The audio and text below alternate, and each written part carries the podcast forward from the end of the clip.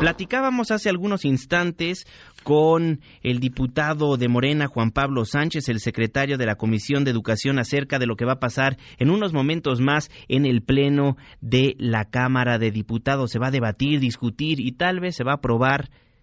esta reforma educativa. La CENTE calificó como un albazo darle entrada el día de hoy a la discusión de la reforma, al dictamen de esta reforma educativa. Wilbert Santiago, vocero de la sección 22 de la CENTE, ¿cómo está? Muy buena tarde. Muy buena tarde, buena tarde a todos. ¿Cómo al vaso lo calificaron ustedes? Sí, efectivamente, nosotros estamos dando a conocer a los maestros de la sección 22 que este proceso que está generando ya eh, la Cámara de Diputados es un albazo legislativo para aprobar la reforma educativa laboral que siguen manteniendo eh, en lo que es la Gaceta Parlamentaria. Esto porque ayer en la eh, declaratoria de publicidad seguimos manteniendo el régimen de excepción laboral eh, a nivel nacional con este proyecto de decreto. Por ello es importante dar a conocer a la opinión pública que nosotros no aceptamos, no avalamos este proceso por lo tanto vamos a mantener una fase de resistencia en cuanto a la operatividad de la misma, aunque el gobierno federal en la Secretaría de Educación Pública dio a conocer a la coordinadora nacional que será partícipe de la construcción de las leyes secundarias. Sin embargo, de fondo, hoy no pretenden cambiar nada. Eh, hoy están manifestando la continuidad de la, del régimen de excepción laboral por eso hay inconformidad en la coordinadora nacional y esto se va a traducir en la participación política de las bases magisteriales en los paros ya mencionados para la coordinadora nacional. Tenemos en puerta el paro de, eh, de labores el día primero y 2 de mayo y de ahí el paro de 72 horas para el 15, 16 y 17 de mayo. Hemos llamado a Andrés Manuel López Obrador para que se sentara en la mesa de negociación. Sin embargo, hasta la fecha no hay acuerdo. Por eso, para nosotros es este albazo legislativo y esperemos que pues este gobierno reaccione y atienda de manera puntual las demandas de la coordinadora nacional. Platicaba con usted el viernes pasado, me decía que esperaba que López Obrador, que el presidente de la República llegara a esa mesa de negociación en la Secretaría de Educación Pública. No llegó el presidente, no llegó el primer mandatario, pero sí llegó la discusión a la Cámara de Diputados. Me imagino que están extremadamente enojados y la discusión sigue siendo la exigencia, el artículo 123 en el apartado B.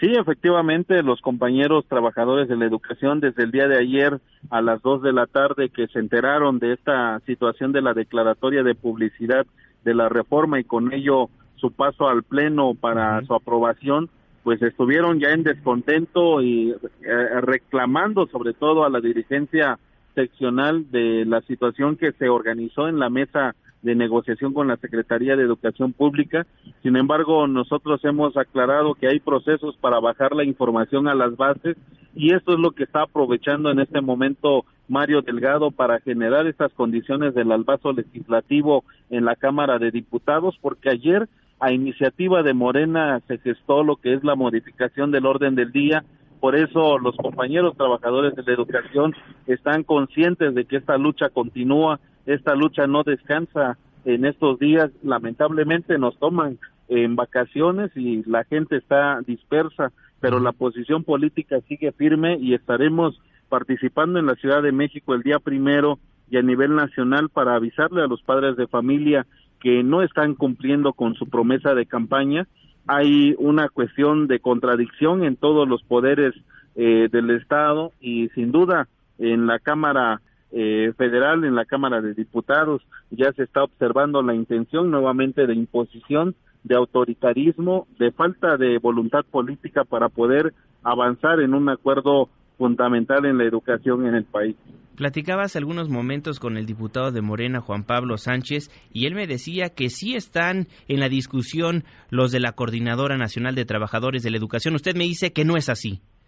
Bueno, nosotros en las mesas de negociación hemos reiterado que deben de quitar el régimen de excepción laboral que mantienen en el proyecto de decreto. Sin embargo, para ellos la continuidad del diálogo solamente es escucharnos porque no dan una solución siguen dando a conocer de que esto va a continuar, que esto es irreversible y en esa condición pues nosotros vemos de que solamente firmaron un pacto con los que firmaron el pacto por México, hay que decirlo de esa manera, es decir, hay una continuidad en el término de la reforma peñista y lamentamos que eso ocurra en este momento en el gobierno de Cuarta Transformación. Mario Delgado ha dicho, inclusive ha amenazado de que si esto no no avanzaba se quedaría la reforma peñista para para pues eh, mantener el, el marco normativo en cuanto a la evaluación punitiva. Eso pues es un absurdo para nosotros, eso habla de inoperancia, habla de falta de capacidad para construir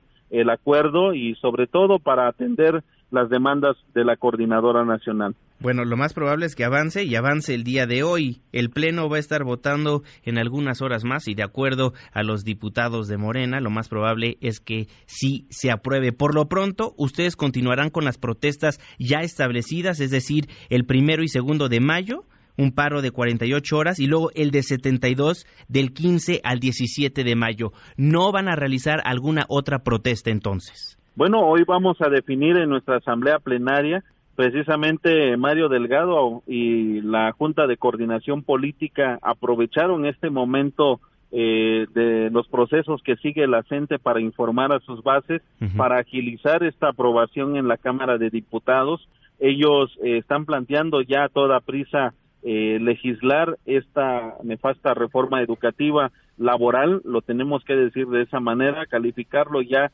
desde este primer momento y denunciar a nivel nacional de que siguen sin atender las demandas del magisterio, aunque hace faltan las leyes secundarias. Ellos en un primer momento decían que no tenían la mayoría calificada para poder atender la abrogación total de la reforma, pero pues lamentamos de que estén generando acuerdos con los que defendieron la imposición de la reforma peñista y quienes siguen dejando en impunidad las muertes que observamos en Nochitlán y pues para los padres de familia eso es algo muy lamentable que está ocurriendo hoy en la justicia mexicana. Y también eh, es necesario darles a conocer de que en el mecanismo de acción política de la sección 22 estaremos definiendo en la reunión de asamblea plenaria del Comité Ejecutivo Seccional de la sección 22 eh, las partes operativas en el mecanismo político para que estemos dando a conocer qué es lo que sigue, porque después de esta aprobación en la Cámara de Diputados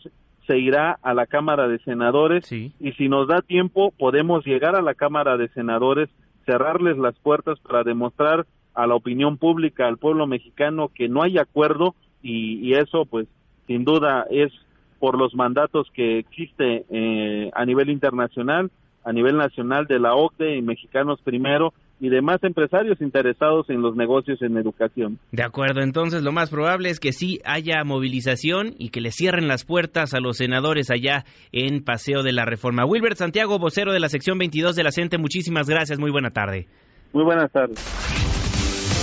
Mesa para todos.